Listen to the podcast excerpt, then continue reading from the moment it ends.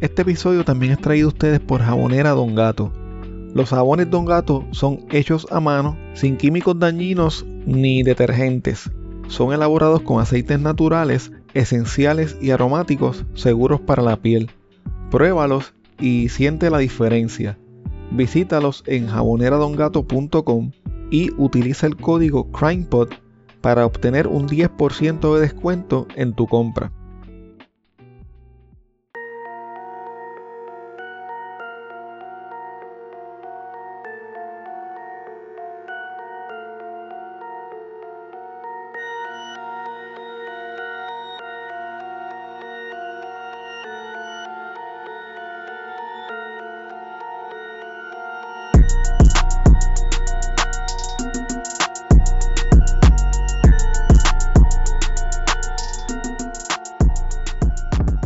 Mi nombre es Armando y espero que te encuentres bien. Antes de comenzar este episodio, quiero invitarte a que te unas a mi Patreon visitando patreon.com diagonal crimepodpr. Así puedes apoyar este proyecto independiente y tener acceso a contenido exclusivo que utilizo para investigar los casos. Tu colaboración permitirá que este proyecto pueda seguir semana tras semana reseñando temas como los que escucharás en el día de hoy. Si tienes un negocio propio o eres parte de alguna empresa que le gustaría anunciarse en este espacio, puedes comunicarte conmigo a través de correo electrónico a crimepodpr.outlook.com. Recuerda también seguir a CrimePodPR en Facebook, Twitter e Instagram. Suscribirte en Apple Podcast, Spotify o en tu aplicación favorita para podcast. Y, bien importante, dejar una reseña o review de 5 estrellas.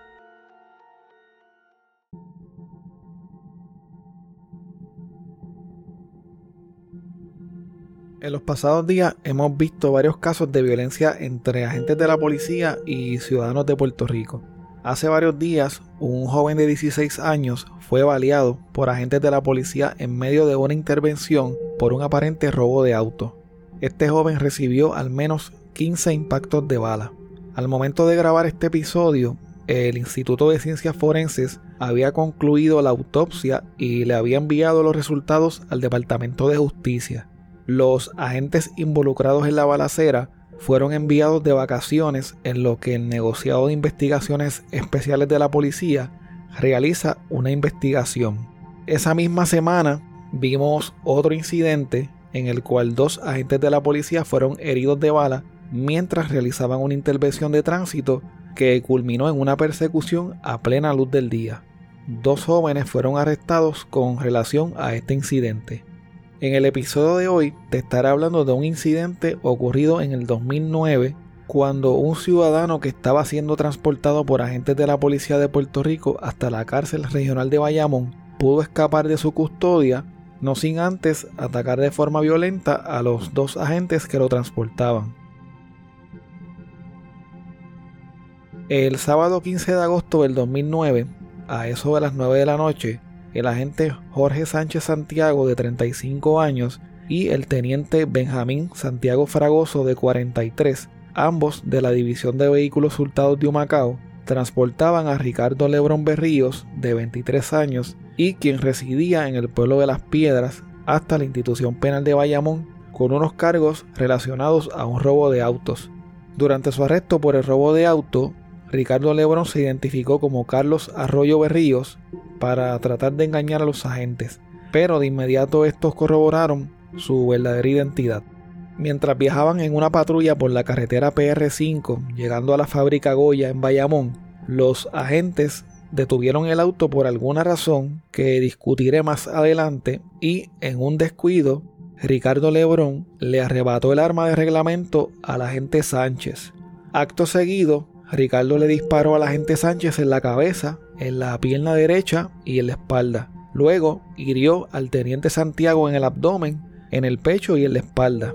Entonces se robó la patrulla y condujo hacia Juncos, dejando a ambos policías tirados en el suelo, mortalmente heridos. El agente Jorge Sánchez fue trasladado hasta el Hospital San Pablo de Bayamón, pero lamentablemente falleció horas más tarde mientras recibía atención médica. El agente era padre de dos hijos. Por su parte, el teniente Santiago fue trasladado en condición crítica hasta el centro médico de Río Piedras. Más tarde esa noche, Ricardo Lebrón llegó hasta el pueblo de Juncos y chocó la patrulla mientras era perseguido por varios agentes de la policía de Puerto Rico. A pesar de esto, logró huir a pie y esconderse por algunas horas, sin embargo, al día siguiente fue localizado por agentes mientras se encontraba usando drogas dentro de una guagua Mitsubishi. Cuando se percató de que los agentes lo habían encontrado, salió corriendo y se metió en un monte en donde finalmente fue arrestado mientras se escondía debajo de un puente del sector asomante en las piedras. En la intensa búsqueda participaron agentes del FBI, alguaciles federales y agentes de diversas unidades de la Policía de Puerto Rico. Durante la investigación realizada sobre este incidente, se descubrió que el 31 de julio del 2009, dos semanas antes del ataque, Ricardo Lebrón había salido de la cárcel 1072 de Bayamón luego de que un juez del Tribunal de Humacao ordenara que éste fuera recluido en un hogar CREA por ser adicto al crack. Aparentemente, Ricardo se escapó del hogar CREA poco tiempo después.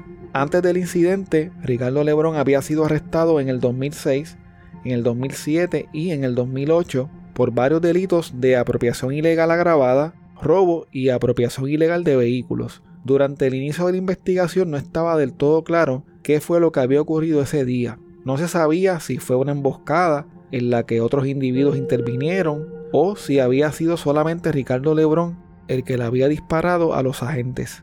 En la escena del crimen, los técnicos del Instituto de Ciencias Forenses ocuparon un total de 7 casquillos de bala calibre 9 milímetros, dos proyectiles y un fragmento de bala. Por esta razón, se pensaba desde un principio que los agentes habían sido atacados con el arma de reglamento del agente Sánchez. Mientras era custodiado por la policía frente al cuartel general, la prensa le pidió a Ricardo Lebrón que hiciera algunas declaraciones. Este se dirigió a sus familiares para decirles que los amaba, que les pedía perdón y de paso les envió un saludo a los confinados de la cárcel 1072 de Bayamón. A mi familia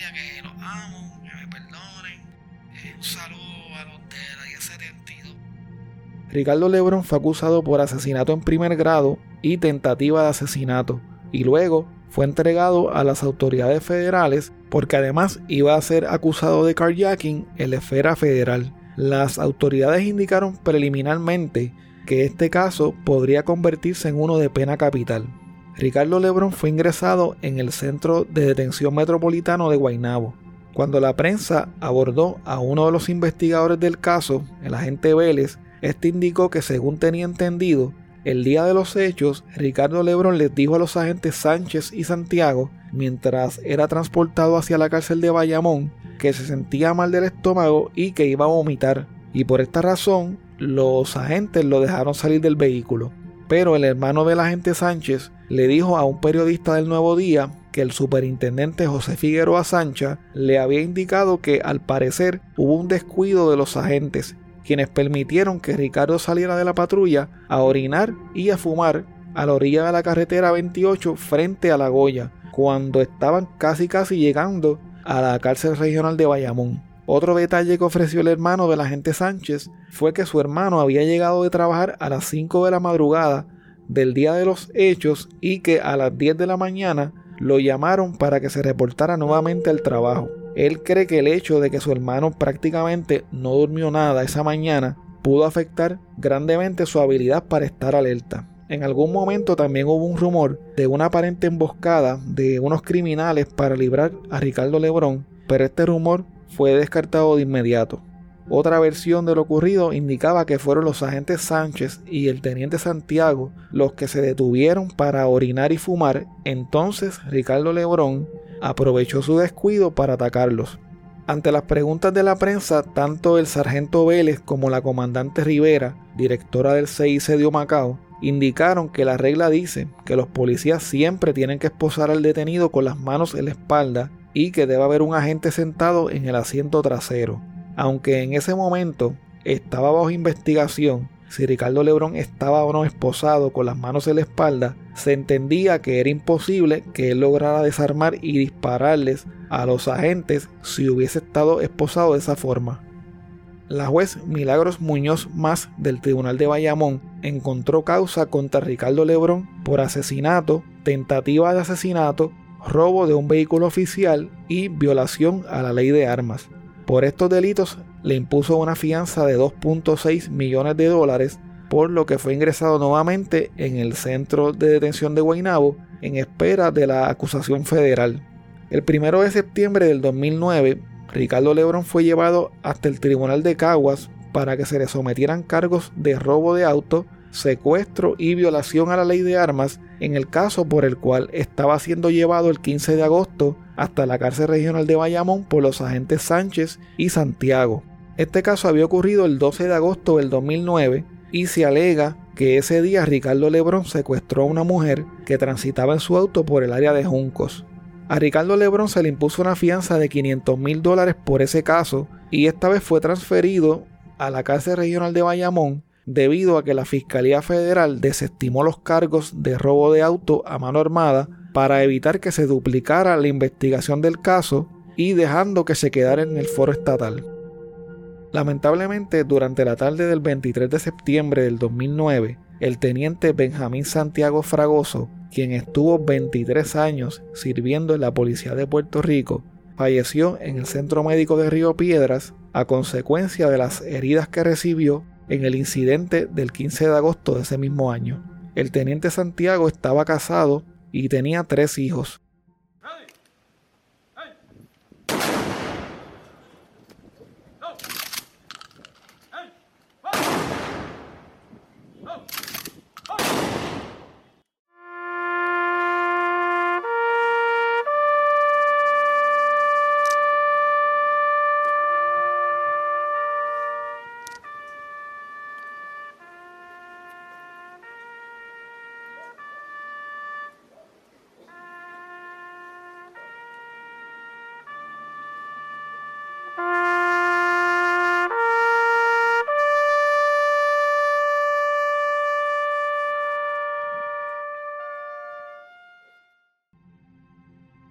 Además de todos los cargos que pesaban en contra de Ricardo Lebrón, se le añadió el asesinato del teniente Santiago.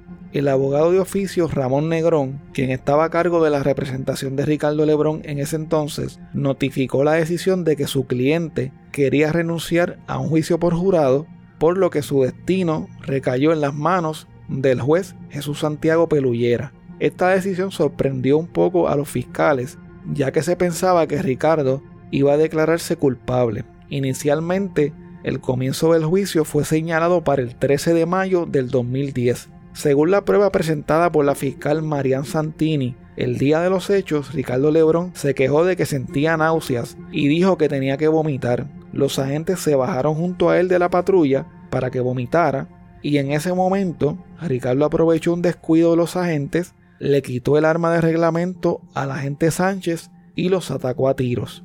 Ricardo Lebrón cambió nuevamente de parecer y el 13 de mayo del 2010, luego de haber renunciado a su derecho a un juicio por jurado, pidió que se le restableciera este derecho. Sin embargo, nada de esto fue necesario porque finalmente él se declaró culpable en la sala 603 del Centro Judicial de Bayamón de dos cargos de asesinato en primer grado, dos cargos de ley de armas y uno de robo de auto. El juez Jesús Santiago Pelullera le impuso una pena de 137 años de prisión. Casi 11 años después, el 26 de abril del 2021, salió la noticia de que un confinado había sido encontrado sin vida en su celda en la cárcel Las Cucharas de Ponce.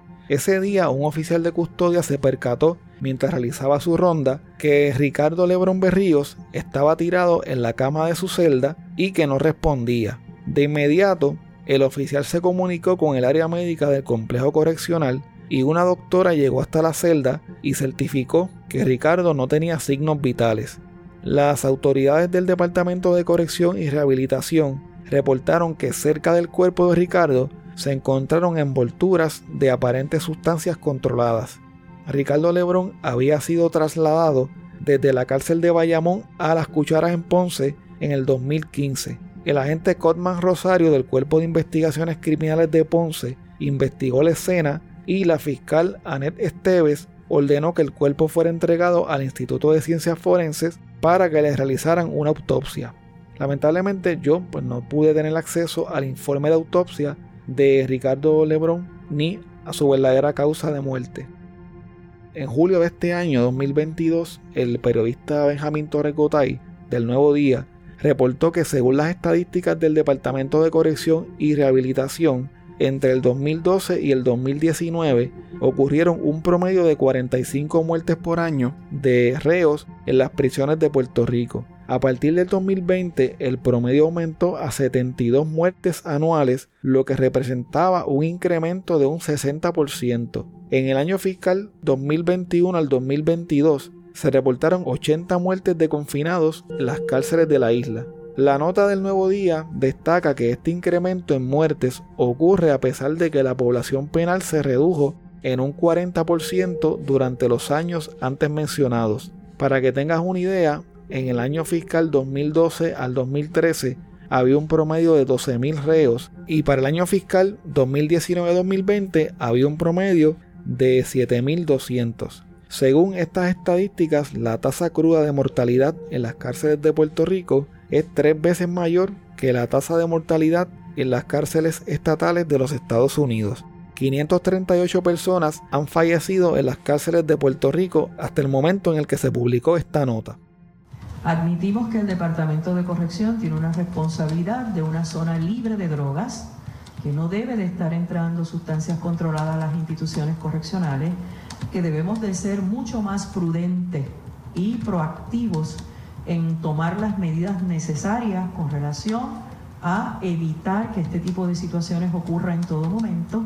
La Comisión Senatorial investiga el dramático aumento en este tipo de muertes en las instituciones. En el 2016 se reportaron 47 fallecimientos de confinados en las cárceles. 16 de estas se atribuyeron a causas no naturales. El año pasado la cifra de muertes aumentó a 59, 30 por causas no naturales. Pero en lo que va de este año, las muertes en las cárceles se han disparado. Hasta ahora tenemos 61 personas que lamentablemente han fallecido. No es un número eh, que nosotros podamos señalar como algo eh, positivo, ¿verdad? Lo que va de año natural son 29. 29, sí. Incluyendo el señor Ocasio Santiago. Incluyendo el señor Miguel Ocasio Santiago. Ocasio Santiago, quien se suicidó recientemente en su celda, es el asesino confeso de Andrea Ruiz Costas. La secretaria confirmó que el reo permaneció sin vigilancia por 25 minutos, lo que evidencia una falta de oficiales correccionales. Un dato interesante es que el 75% de las personas que ingresan a las instituciones correccionales del país presentan uso problemático de drogas. En ese sentido, la proporción de servicios que ofrece corrección a este esta población es significativamente menor a la demanda.